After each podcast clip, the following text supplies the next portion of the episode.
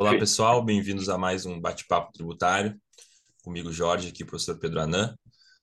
Nesse vídeo aqui a gente vai falar sobre um tema bem legal, sobre, voltar um pouco na questão de planejamento tributário, mas especificamente quanto às incorporações de ações. O professor Pedro Anan vai explicar para nós o que, que é uma incorporação de ação, qual a diferença entre incorporação de ações e a incorporação, né, quais os benefícios dessa operação e como o Judiciário e o CARF têm visto essas operações. Se vocês vão ver que tem algumas controvérsias interessantes envolvendo essas operações. Professor Pedro, muito obrigado pela sua presença aqui e a palavra é sua. Obrigado, Jorge. Obrigado a todos por, uma vez estar, estar nos prestigiando, né, nesse nosso bate-papo tributário. E vamos falar desse tema, que é um tema bastante atual, né, porque esse tema está sendo discutido no CARF, né, teve recentes decisões referentes a essa matéria e também no Poder Judiciário. Então, é para poder ser mais didático, eu acabei preparando uma apresentação que eu acho que vai nos ajudar a poder é, entender esse tema, né? Então, vamos lá. Tá dando para ver, Jorge?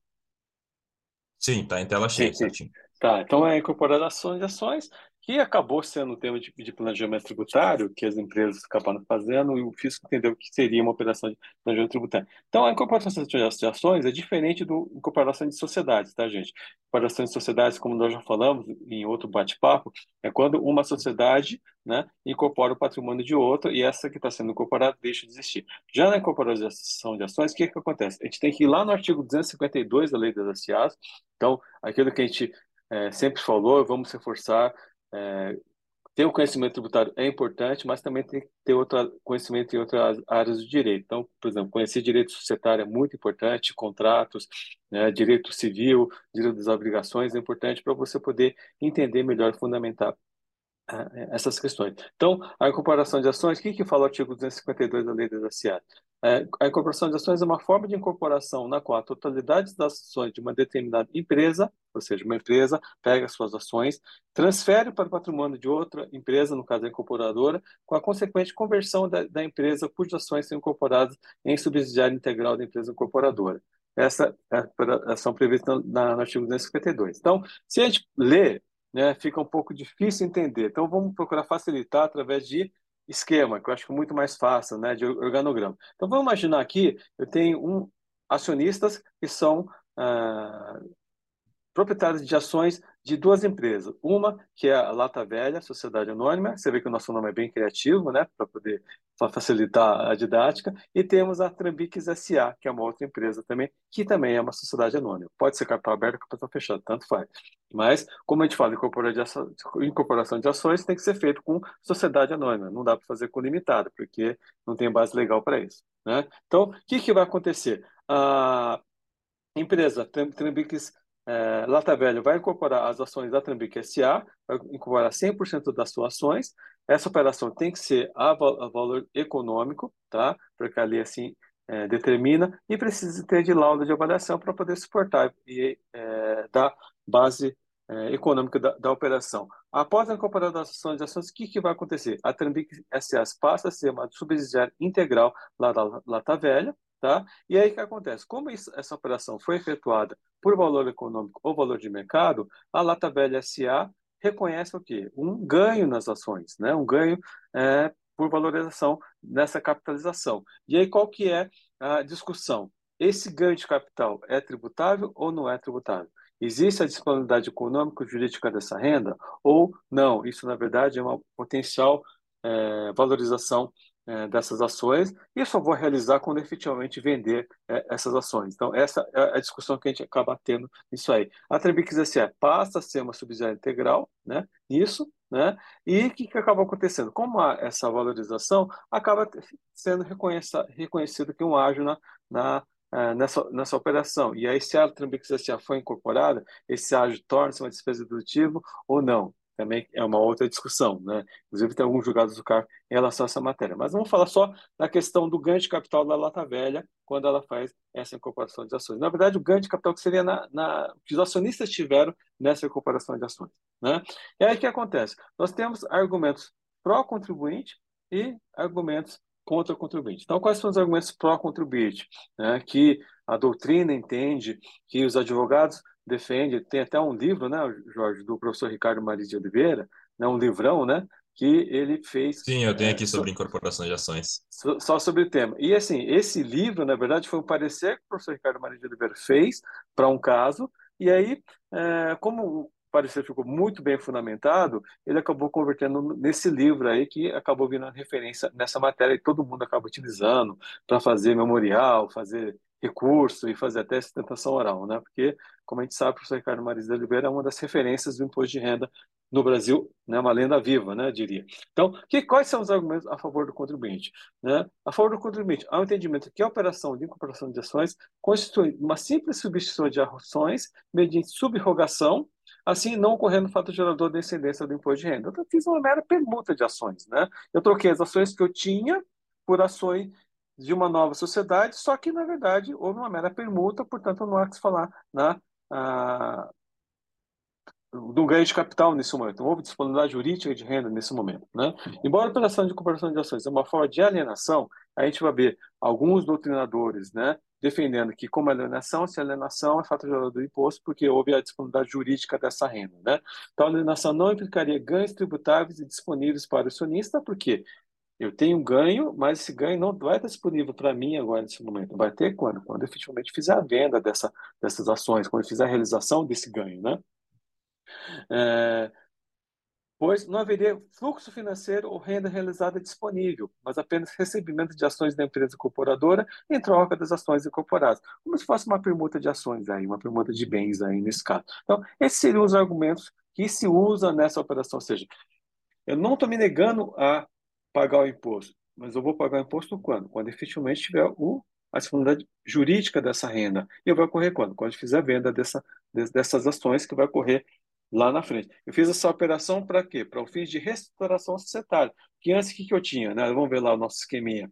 As duas empresas, uma do lado da outra, e com essa operação eu transformo a, um, uma delas em subsidiária integral para fim de gestão, controle é, societário, operacional, para mim seria mais viável. E aí, o que, que nós temos de argumentos contra o contribuinte, né, que são os argumentos que a Fazenda utiliza, inclusive alguns doutrinadores entendem dessa maneira.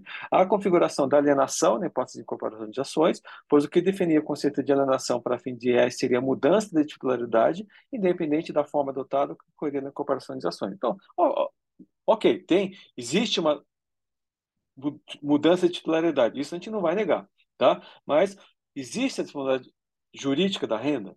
né, ou econômica dessa renda, esse é, é o grande ponto desse caso, dessa operação. Né? E outro argumento que o uh, pessoal contra utiliza. Existe a titularidade na hipótese de alienação de ações em que face das condições contratuais suspensivas, pois o negócio da incorporação de ações se concretiza com a emissão de entregue de dos acionistas das novas ações emitidas pela incorporadora, além do fato do acionista dispor do bem oferecendo em garantia e pressupõe que o bem ingressou plenamente no seu patrimônio e na sua esfera de responsabilidade jurídica. Ou seja, é um bem que eu tenho plena propriedade de dispor, usar e gozar dessa propriedade. Portanto, né, eu teria a responsabilidade jurídica dessa renda. Então, esse é um argumento que não é fraco, né, Jorge? Podemos dizer que não, né? Mas é um argumento que se utiliza e tem sido levado em consideração principalmente nos julgamentos que tem tido no CARF né, em relação a isso. Então, nós temos esses dois argumentos. O primeiro argumento, quando há o fato de do imposto na disponibilidade jurídica dessa renda, porque, porque é uma mera subrogação, uma mera permuta de, de, de, de, de, ações. Já segundo argumento, há transferência de propriedade, há transferência de titularidade, portanto, há disponibilidade econômica jurídica dessa renda. Então, esses seriam os argumentos. É sempre bom a gente pesar o que é a favor e o que é contra. E qual que é o nosso objetivo, né, Jorge? Não é, é, é ser o dono da verdade. Eu acho que quem está nos assistindo vai analisar esses argumentos e vai chegar na sua conclusão, que eu acho que você tem que pensar, não tem que acreditar naquilo que a gente fala. Você tem que estudar o assunto e chegar na sua conclusão. Estudar, né, pegar o livro do Ricardo Maria de Oliveira, digerir esse livro para poder chegar na sua conclusão. Assim como pegar os acordos do CARF, do Poder Judiciário, para chegar à matéria. E o que, que a gente tem hoje no CARF em relação a esse caso?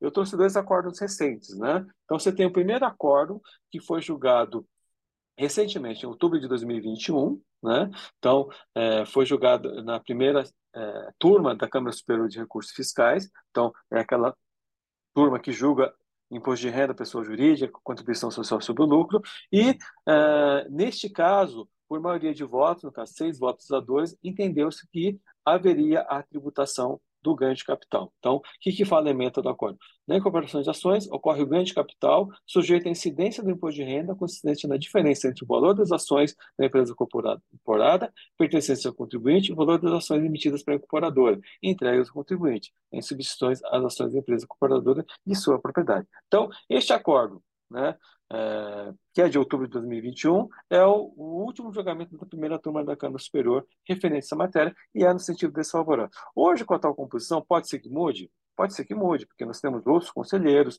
temos o novo é, novo presidente né, da Câmara Superior, pode ser que mude. Não chegou nenhum caso que para a gente saber como é que seria o julgamento nessa nova composição. E nós tivemos em janeiro de 2022, você vê, próximo, né? Outubro um caso de 2021, outro janeiro de 2022, né? Que foi da segunda turma da Câmara Superior é, de Recursos Fiscais que julga casos de pessoa física, ITR, eh, é, e multas isoladas, né, no caso, é, que entendeu, e previdenciário, entendeu que não ocorreria o ganho de capital. Então, o que, que a emenda do acordo?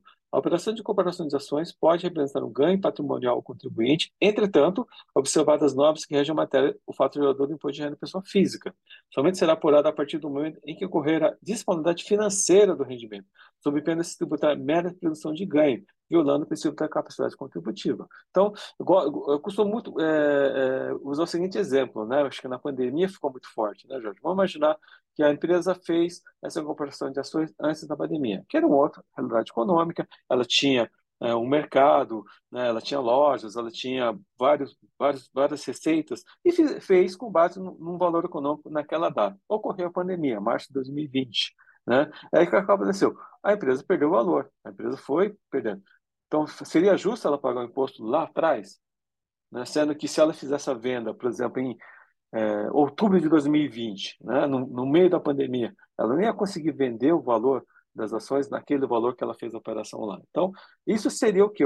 Um argumento para poder justificar, então, que não haveria a tributação do ganho de capital nessas operações. Mas é um argumento né, que tem que ser levado em consideração e tem gente que não concorda, porque naquela linha, né, houve alienação, houve transferência de propriedade, portanto, houve disciplinaridade jurídica dessa renda.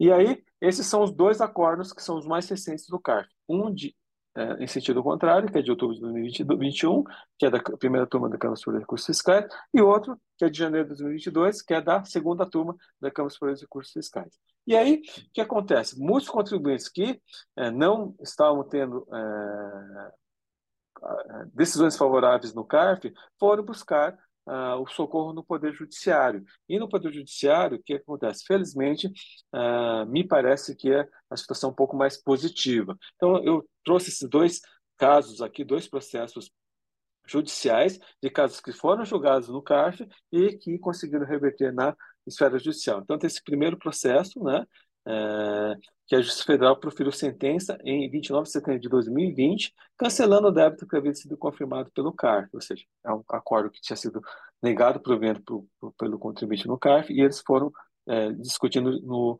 no, na esfera judicial. Em resumo, a sentença está fundamentada no entendimento de que a operação de incorporação de ações não haveria qualquer forma de alienação de investimento, pois não haveria extinção da sociedade ou sucessão de seus direitos e obrigações. A operação depende da vontade individual dos acionistas. Né? E é realmente, a, o, você tem lá uma assembleia que vai aprovar essa operação, que pode ser é, de quórum é simples, aprova essa operação e tem gente que pode não concordar, mas se ele for vencido, acaba não, não aprovando a operação, portanto, ele não poderia ser penalizado por isso. Então, tem esse primeiro caso, e tem esse outro caso também, né, que foi de 6 de julho de 2020, né, é, que eles conseguiram uma liminar que suspendeu a atividade do débito também confirmado pelo CAR. Ou seja, outro caso que havia uma decisão desfavorável é, no CAR. Impediu que a União excluísse do PERT, né, aquele programa de é, de parcelamento especial que a Receita acabou trazendo, né? Porque se, se eles é, tivessem que pagar esse débito, e eles, eles teriam que ser excluídos do,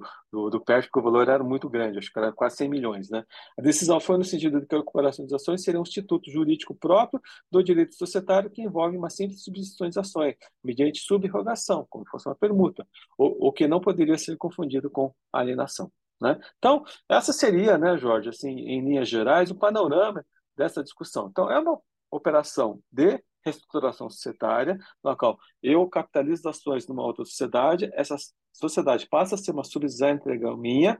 Como eu tenho que fazer isso? A valor econômico, ao valor de mercado, a o reconhecimento de um, uma valorização dessas ações, eu recebo essas ações em substituições das ações que eu tinha, eu como acionista, né? Que eu, como acionista, deixo de ser acionista, por exemplo, da Trambiques S.A. e passo a ser acionista do lado do Lata Velha, mas com um valor um pouquinho maior, né? E, por força disso, o fisco entende que haveria um ganho de capital tributável, porque entende que houve fato gerador do imposto, e, por outro lado, né, o, quem defende que não, porque é uma mera subrogação, é como fosse uma permuta, então eu vou ter o potencial ganho, e esse ganho só vai ocorrer quando? Quando efetivamente fizer a alienação dessas ações.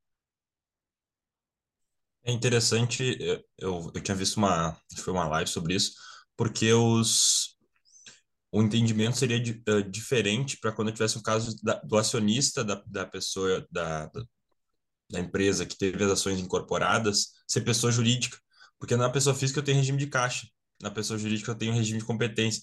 Mas mesmo assim, se a gente for ver, não teria. A questão é ver se tem disponibilidade jurídica ou não, né? O econômico. Sim, sim o que muitos entendem que não tem nenhum dos casos, né? Tanto pessoa sim, jurídica sim. como pessoa física.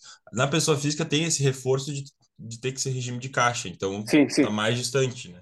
Sim, Mas sim, sim. Esse, é, esse é um ponto esse é um ponto interessante outro ponto que agora me surgiu também na, na cabeça quando eu, eu li ali o, a primeira decisão judicial é que eles colocam a vontade como algo relevante né a gente sabe mas enfim na verdade para praticar o fato gerador a gente não depende isso depende da vontade né, do, do contribuinte Claro que Sim. ali eles consideraram como relevante, mas esse, essa é uma questão interessante também. Da, é, por, da porque, questão fato, da prática do fato gerador. Né? Isso, porque é aquela coisa, né, Jorge? Se a gente falar, analisar um ponto só, a questão de transferência da propriedade, que é o caso da alienação, né? O caso de uma alienação de ações, qualquer alienação que você ocorre. Então, ok, há uma transferência de propriedade, mas isso bastaria, né? Eu tenho que ir um pouco mais Sim. a fundo, né? O, ocorre a disponibilidade jurídica dessa renda, Ok, vamos falar, ah, mas a ação está disponível, posso utilizar como garantia. Mas você não negociou, você não alienou, você não vendeu essas ações, né? Eu acho que esse é o ponto, né? Então, eu tô, não estou me negando a pagar o tributo, não estou me negando a dizer que vai ter ganho de capital, mas vai ter ganho de capital quando? Quando efetivamente eu é. fizer a alienação. Mas por que que acontece? Eu fiz uma mera transferência, uma mera permuta, né? Fiz um, que é uma alocação contábil, e as ações continuam na minha propriedade. Elas só vão transferir quando? Quando efetivamente fizer a alienação perante terceiros. Né? Eu acho que nesse momento, aí sim teria a tributação desse, desse ganho de capital. Mas assim, é sim. é discutível, essa discussão é. aí está longe de terminar, né? Tem muita. Esse seria um muita, ganho potencial, é o que, é o que dá a entender. Mas tem gente que tem gente que entende, né, que, que, é, que seria alienação, enfim. Então, é, eu acho que é uma discussão que, que vem, vai muito longe. Sim, tem pouca sim, coisa sim. ainda no judiciário, tem decisões, mas no TRF3, que é, que é o de São Paulo, ainda que pega a região onde tem onde essas operações acontecem, né, mais. Mas ainda acho que a gente tem uma jurisprudência que é, que é relativamente pequena nesse assunto, sim, sim, né, em comparação a outros assuntos. Mas veremos aí como é que a doutrina também vai se posicionar. Muita gente já se posiciona contra, né? Sim, então, sim, sim, sim vai ser interessante acompanhar essa discussão, a evolução dessa, dessa discussão na jurisprudência e na doutrina. E, é, e, é, e vale para quem está né, tá começando a estudar, para quem vai começar a fazer uma especialização, fazer uma monografia, fazer uma tese de mestrado, até de um doutorado, esse é um tema aí que tem muita é, coisa um tema interessante. escrever, usar direito comparado, ver como é que outros países fazem essa, essa tributação, se existe né, esse mecanismo em outros países, né, e trazer aqui para o Brasil. Acho que, assim, para quem é estudioso, esse é um prato cheio para fazer uma, uma, uma, um bom estudo em relação a essa matéria. Realmente, dá para dá dá para entrar no, na questão da, da, da, realização da renda, né? Esses pontos. Investigar, por exemplo, se tem diferença, como eu falei, para pessoa física, para pessoa jurídica seria diferente. Tem vários pontos que dá para dá para examinar num trabalho como esse. Até talvez nem sei se daria para fazer um TCC, mas talvez uma dissertação de mestrado, algo mais extenso, seria interessante. Eu acho bacana. Se, apro é, se aprofundar nesse tema da incorporação de ações. E aí, Deve ter fazer... alguns outros trabalhos, né?